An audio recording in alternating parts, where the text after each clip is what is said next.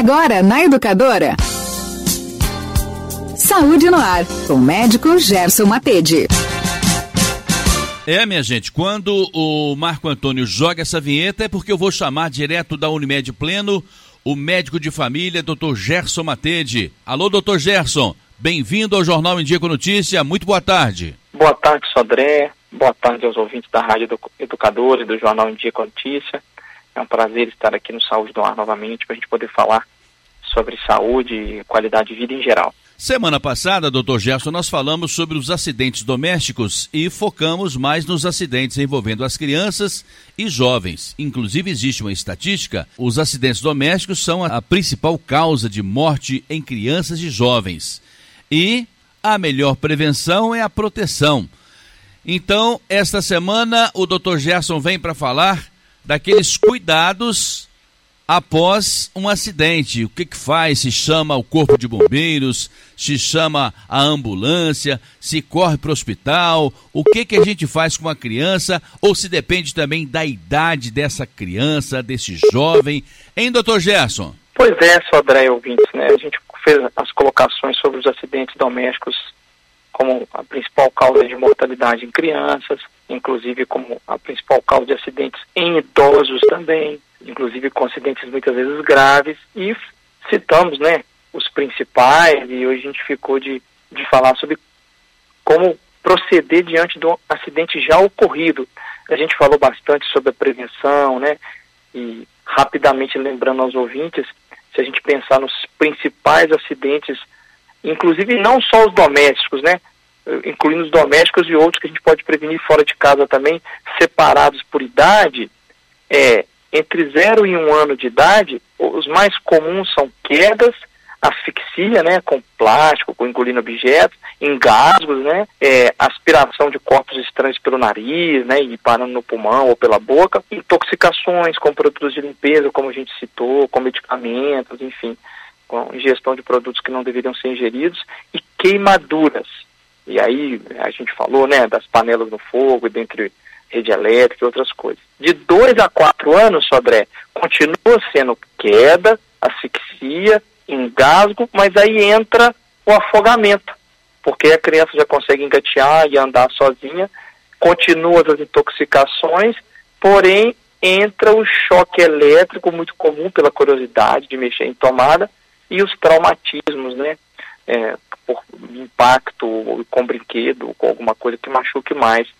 Dos 5 aos 9 anos, continua sendo as quedas também, mais uma vez, é, continua tendo as queimaduras, continua tendo afogamento e o choque elétrico, é, as intoxicações e os traumatismos gerais, mas aí já entra os atropelamentos, porque a criança sai mais de casa sozinha, corre, tem menos medo, né, e às vezes não dá a mão para o pai. E dos 10 aos 19 e ao final da, da infância e adolescência, continua com quedas, Aí os atropelamentos, obviamente, tendem a ser cada vez mais comuns, né? Porque saem mais sozinhos. Os afogamentos, e aí muitas vezes por falta de vigilância ou por perda do medo, a sensação de que nada vai acontecer de errado na adolescência, né? Aí choques elétricos, as intoxicações e os traumatismos continuam. Então, fica girando em, mesmo, em torno dos mesmos mais comuns e com algumas pequenas diferenças por idade, então os pais ficarem atentos aí de acordo com cada idade. É, dito isso, Sodré, a gente não pode esquecer que 75% das lesões em idosos que são atendidos na rede pública de saúde e na rede privada ocorrem mais dentro de casa, né, que são as ocorrências domésticas. E aí também várias coisas entre quedas, tapetes que escorregam, né, queimaduras, é, tombos, são os mais comuns, certo? Piso molhado, degrau, chinelo, né, que é importante colocar no idoso uma sandália que prenda atrás, certo? É importante ter apoio na casa, de, locais de barra de proteção, de apoio, somente no banheiro. Fica muito atento a isso, seja para os idosos ou para as crianças. É, relembrando tudo isso, dito tudo isso, Sodré, 31% dos casos de morte por acidentes domésticos, né, ocorrendo em idosos nas últimas décadas, a gente tem que ficar atento ao que fazer depois que isso ocorreu, certo? se 140 mil pessoas são internadas por ano em hospitais da rede pública por causa de acidente doméstico só na rede pública. Se incluir a privada, isso aumenta, a rede privada, a rede privada de saúde, isso vai aumentar ainda mais. A gente tem que começar a pensar em maneiras que a gente é, se, se porta de acordo com o acidente. Claro, obviamente, sempre ter aí o número do corpo de bombeiros, o número do SAMU, já salvo no celular ou já anotado perto do telefone fixo, para que caso ocorra esse tipo de situação, a gente não tem que ficar procurando, porque no momento do susto, no momento do desespero, é difícil para a pessoa achar um número, né? Ou, ou que buscar. É, nós temos números, o próprio Hospital João 23 em Belo Horizonte, ele fornece, o serviço de toxicologia do João 23, ele fornece orientações para médicos, quando tem alguma dúvida em relação à intoxicação, e para a população do que fazer, né? Então, fazer o contato aí com o hospital é importante. Um número que é importante as pessoas terem notado, esse do Serviço de Toxicologia do Hospital João 23 de Belo Horizonte, né, que é um dos principais serviços de trauma de Minas Gerais, que funciona 24 horas do teleatendimento dele, todos os dias, pelo telefone fácil de lembrar, Sodré, é o 0800, ou seja, telefone gratuito, 0800 722 60 01. Esse é um telefone que você vai ter um serviço de atendimento para orientação, seja para um médico que atendeu um caso, um médico plantonista, seja para um paciente que está sobre necessidade de cuidar desde o do acidente com animal peçonhento a queimadura ou a qualquer outra coisa de ingestão de produto, por exemplo, limpeza, enfim. Tem um outro telefone que é o 31 3224 4000 ou seja, 3224 4000. E aí anotar, né, da Rede FEMIG, da Fundação Hospitalar do Estado de Minas Gerais, e que vamos ter aí orientações, enfim, sobre primeiros socorros. Bom, dito isso, Sodré, é, antes mesmo de você ter um atendimento médico, alguns atendimentos de primeiros socorros podem ajudar bastante, dentre vários fatores. Isso acaba influenciando muito na recuperação que a vítima pode ter. E aí as pessoas tendo um pouquinho de conhecimento às vezes ajuda. No caso de você ter uma intoxicação aguda, claro, tem que levar o mais rápido possível a vítima para um serviço de saúde para ser atendido. Não esquecer, é importante que a população é, entenda isso, de levar o frasco, a caixinha da substância, a pessoa foi exposta, para que o, o pronto atendimento, quem está responsável pelo atendimento, entenda quais os produtos que tem ali, ah, ali dentro. É, muitas vezes o produto se, se induzir o vômito, aquele produto pode causar até mais prejuízo. Um produto cáustico, por exemplo, o maior problema é que quando ele atravessa o esôfago, ele, ele causa lesão grave no esôfago. Então, se estimula o vômito, aquele produto vai voltar do estômago e passar novamente pelo esôfago. Então, às vezes, o, o correto seria fazer aí uma lavagem, enfim não ingerir leite, que é uma cultura comum das pessoas, né? Não tomo leite para poder melhorar, oferecer outros alimentos, água, enfim. Isso pode reagir com o alimento, isso pode causar vômito, isso pode piorar o estado geral se a pessoa precisar ser entubada, alguma coisa assim nesse sentido, pode gerar mais complicações. Então não oferecer alimento ou água e nunca deixar a vítima, a pessoa sozinha também, né? Que ela pode engasgar, ela pode aspirar, enfim. É, isso aí nós estamos falando do, dos acidentes domésticos gerais, depois a gente pode dar algumas dicas sobre picado de animal peçonhento. Doutor Gerson, o fato é o seguinte: sofreu um acidente. Estamos falando aqui das crianças e dos jovens. Dependendo da gravidade, não deve mexer na vítima, tem que chamar o corpo de bombeiros, né, doutor? Exatamente, Sodré. Dependendo do tipo de trauma ou de queda, é importante que não mexa na vítima para não causar uma lesão medular, por exemplo, na coluna cervical, na coluna torácica, na coluna lombar, vezes no intuito de ajudar a levantar a vítima, às vezes acaba querendo mexer. Nós estamos falando aí de acidente doméstico.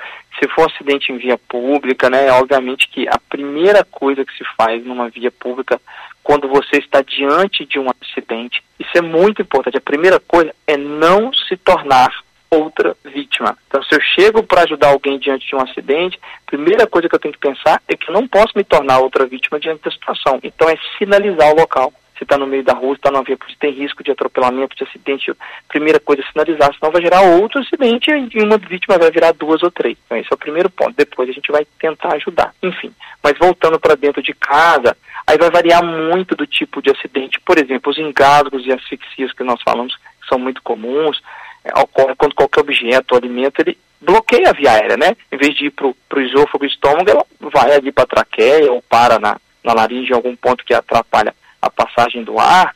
É, se for obstrução parcial, por exemplo, a criança, não estou falando mais da criança, mas poderia ser o adulto idoso, se ele consegue falar e respirar parcialmente, a gente tem que estimular a tossir, né? Ou a tosse vai causar o um engasgo e vai colocar para fora aquela situação. Agora, se for uma obstrução total, aí pode ser que tenha a necessidade de fazer aquela famosa manobra de, de Heinrich, em que você abraça a pessoa por trás, apertando próximo à parte de baixo do externo e estômago para que estimule colocar para fora, né? Estimular a botar o corpo estranho, né? Se for uma criança, você vai ajoelhar na altura da criança, abraçar por trás, às vezes você fecha a mão para posicionar o polegar assim acima do umbigo e aperta para dentro, fazendo ali aquela compressão abdominal. A gente fala que é o formato da letra J, né? Puxando para cima até que a criança consiga expelir. Isso ajuda muito. Aí, obviamente, se tiver inconsciente diante de qualquer situação, aí às vezes vai ser necessário reanimação cardiopulmonar até chegar do hospital, que seriam aquelas compressões torácicas, que é muito importante que as pessoas vejam em sites que são confiáveis, vídeos sobre como fazer, porque a gente relatar aqui diante de um áudio não vai ficar muito legal de, se aprender, né, de como apoiar a mão corretamente, enfim, isso vai ajudar muito. Se for um bebezinho, aí você vai apoiar a mão pela parte de baixo no tórax do neném e empurrar por trás, né? Colocando a criancinha de barriga para baixo, né? Às vezes você vai apoiar no antebraço ali e segurar com a mão para que você consiga fazer a força por trás para que a, criança venha a expelir, né? Enfim, deixando a cabecinha um pouco mais baixa que o tronco para que por gravidade ajude a cair também. Né? A gente vai repetindo aquele procedimento se for necessário. Obviamente, lembrando, né, sempre ligar para o 193, para o corpo de bombeiro, né? E a gente sabe que qualquer tipo de situação nesse sentido gera muito ansiedade e estresse. A gente tem que procurar manter a calma para agir da melhor forma possível. Doutor Gerson, estamos falando aqui de acidentes domésticos envolvendo as crianças e os jovens, e tem uma estatística aqui que me assustou. Que esses acidentes acontecem, eu imaginava, eu sei disso. É fácil a gente desconfiar que é uma situação bem rotineira. De acordo com a estatística, a maior forma de morte dos jovens e adolescentes, realmente eu não imaginava de jeito nenhum. Aí eu estou pensando aqui naqueles bebês, doutor Gesso, que às vezes a mãe muito cansada, amamentando o bebê, está ali no canto da cama, ela imaginava depois que ele se alimentasse, colocá-lo no berço. Mas às vezes, antes que isso acontecesse, ela pega no sono. E aí, corre o risco também, doutor, desse bebê virar uma vítima da própria mãe? Corre sim, Sodré, porque o recém-nascido, né, ele acorda muito à noite, então a privação de sono dos pais, em especial da mãe que está amamentando, é muito grande. Então a gente sempre orienta a mãe, a, quando for dar de amamentar, se possível levantar da cama e amamentar sentada, né, na poltrona, para poder sair daquela posição da cama, porque o cansaço é muito grande, às vezes a criança acorda sete vezes numa madrugada, né? Isso é extremamente ruim em termos de privação de sono. E a mãe está muito cansada. Então ela pode, de fato, dormir e rolar em cima da criança e sufocar a criança com o próprio peso, né? Então, de fato, isso ocorre e os relatos de ocorrência são reais. Então é, importante que a mãe sempre amamente sentada, e inclusive quando ela amamenta deitada, a posição que, que a criança fica desfavorece para a criança engolir.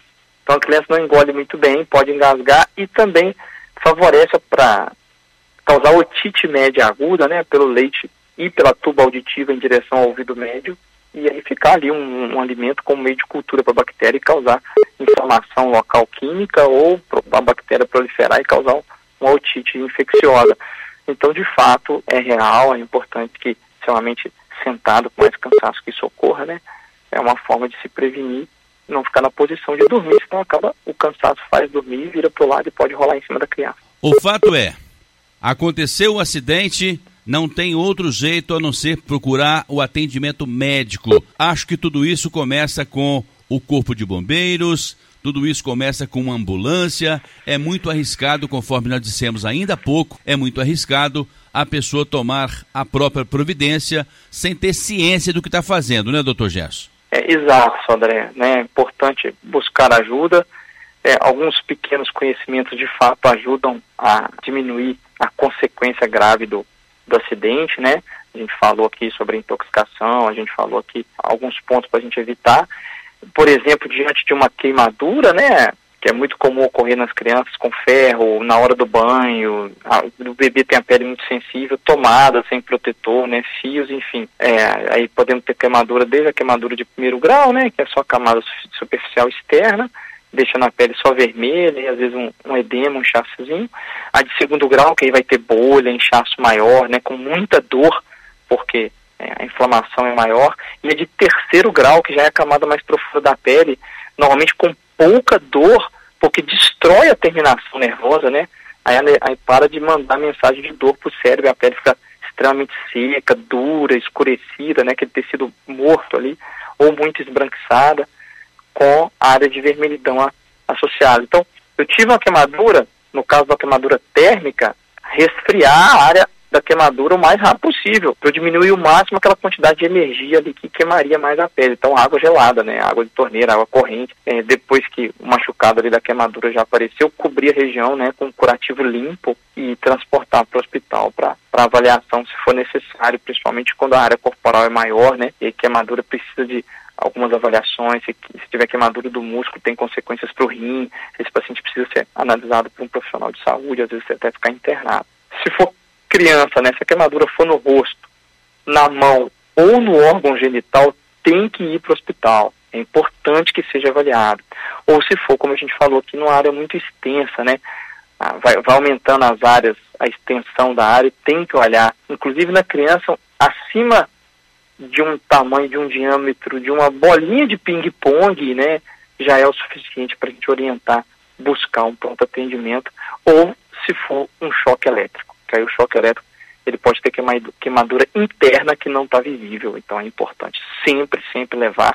Pode causar arritmia cardíaca ou uma queimadura interna que vai gerar consequências nas próximas horas ou no dia seguinte ou nos próximos dias. Nunca ficar passando produto no local, açúcar, sal, mel. Não fazer isso, não estourar a bolha da queimadura, que você abre ali um, uma porta de entrada para infecção se for possível, retirar anel, pulseira, relógio imediatamente, porque vai inchar o membro, depois fica difícil de retirar, né? E se a criança, por exemplo, tiver em chamas, né? Cair um álcool e está pegando fogo, aí deitar no chão, rolar e abafar o fogo, né? Se possível, inclusive com algo para cobrir um cobertor para tirar o oxigênio e apagar o fogo, tirar o oxigênio do fogo e apagá-lo, né? Como a gente vê às vezes relatos dramáticos ou em filmes ou ou em, em sobre o assunto. O senhor lembrou bem, doutor Gerson, é muito comum as pessoas se machucarem, se cortarem, aqueles acidentes domésticos de pequena, de médio, de grandes proporções e procurarem uma solução caseira, com açúcar, com água, com água de sal, com aquele remedinho lá do mato.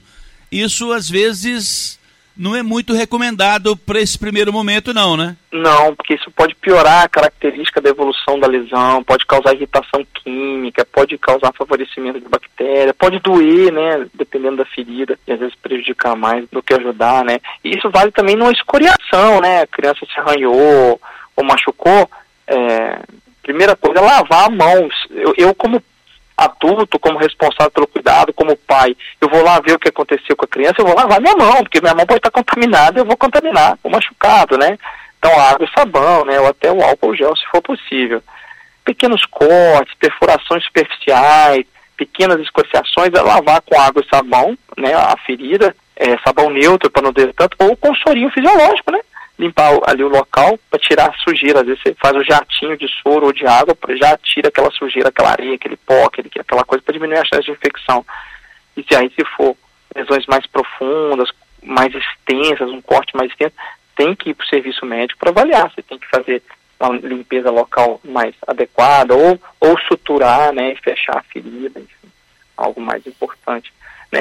Isso vale também para as fraturas, né? Quando ocorre a, a, quebra de um osso, a suspeita daquele osso ter quebrado, a criança caiu apoiando a mão no chão e o cotovelo dela ficou paradinho, ela não consegue mexer o cotovelo, pode ter tido uma luxação ou uma fratura muito comum no cotovelo da criança que ocorre, tem que levar para avaliação médica, né? Obviamente, preferência do ortopedista, traumatologista, que vai avaliar melhor. E aí, você inclusive pode ter a, a fratura aberta, né? A fratura exposta, aí a pele é rompida e consegue ver o osso, uma coisa dramática, aí obviamente vai diretamente para o hospital. Mas as, as, fechadas ou mais simples, né? Quando não rompe a pele, também tem que ser abordado para saber se vai ter cirúrgico, ter procedimento ou só imobilização. É sempre acionar o pronto-socorro, lembrando aí mais uma vez, né? 193, que é o Corpo de Bombeiros Militar, ou o SAMU, que é o 192, para ter esse atendimento o mais rápido possível. Se tiver dificuldade, não remover a vítima, né, deixar que, que a remoção seja pelo SAMU ou pelo, pelo Corpo de Bombeiros. É, caso seja possível, às vezes, se a fratura no membro, né, não teve ali uma lesão específica de tronco, se, se possível, imobilizar, porque causa muita dor e se tiver um osso com fratura completa, ele fica cortante, né? Então, se ficar movimentando, ele pode cortar o tecido interno e a fratura se tornar exposta. Doutor Gerson, por que que dependendo do acidente, não se deve receber atendimento por pessoas que não têm conhecimento de causa? Deve chamar o profissional e, no caso do acidente, deve chamar o bombeiro? Só, André, é porque às vezes no intuito de ajudar, pode piorar a lesão que está ali escondida e que a gente não está vendo que é o que a gente citou, por exemplo, sobre a coluna cervical, sobre a coluna torácica, sobre a coluna lombar, ou é, uma fratura da pelve, que a mobilização aumenta o sangramento e, uma hemorragia interna que se torna extremamente grave, ou uma fratura de perna, de braço, que seria mais mais complexa, quando movimenta, às vezes o osso fragmentou em mais de um pedaço e aí ele vai mexer e vai gerar lesão do músculo que está em volta dele, de um nervo que está passando ao lado dele, e aquela pessoa vai depois no futuro perder a movimentação do membro, perde o movimento da perna, perde o movimento do pé ou do braço. Então, manter uma imobilização e a pessoa quieta para que ela seja transportada da forma correta, né, com a coluna retificada, com aquele colar cervical, numa maca rígida, né? E o profissional vai avaliar, inclusive, se a via aérea está tá sem obstrução, enfim, coisas desse tipo. Então, às vezes, no intuito de ajudar, pode gerar um prejuízo e um agravamento daquela lesão, né, que às vezes poderia até ser mais simples o tratamento e se torna um tratamento mais complexo ou até causando uma lesão de, definitiva, né? O rompimento de um neurônio, ele não consegue se regenerar, então a pessoa perde às vezes a sensibilidade do membro ou a movimentação do membro. Se for coluna cervical, vai gerar de uma tetraplegia, uma paraplegia, dependendo do, do, da altura da lesão, e aí se torna uma lesão às vezes irreversível de uma gravidade muito maior. Dr. Gerson Matede, médico de família direto da Unimed Pleno. Ele atende também no Solar 13 de Maio, na sala 601, no sexto andar. E o telefone é o 3531 5844. Doutor Gerson, muito obrigado pela sua presença, pela sua participação. Te aguardo aqui na semana que vem. Agradeço, André, e aos ouvintes. Espero que de alguma forma a gente possa ter contribuído aí com informações. É claro que o tema é muito extenso, né? A gente poderia falar aqui de hemorragia, a gente poderia falar de desmaios, de convulsões, de acidente com animal peçonhento. São muitos tipos de acidentes diferentes e, obviamente, o nosso tempo não seria suficiente para falar sobre tudo. Mas que as pessoas sempre busquem informações e leiam sobre o assunto para que saibam como conduzir diante de uma situação drástica que é o acidente, né? É claro que prevenir é sempre melhor do que remediar, mas se não foi possível prevenir o fato já ocorreu, saber como conduzi-lo pode diminuir muito a gravidade do quadro inclusive, salvar a vida de quem sofreu o acidente. Saúde no ar, com o médico Gerson Matede.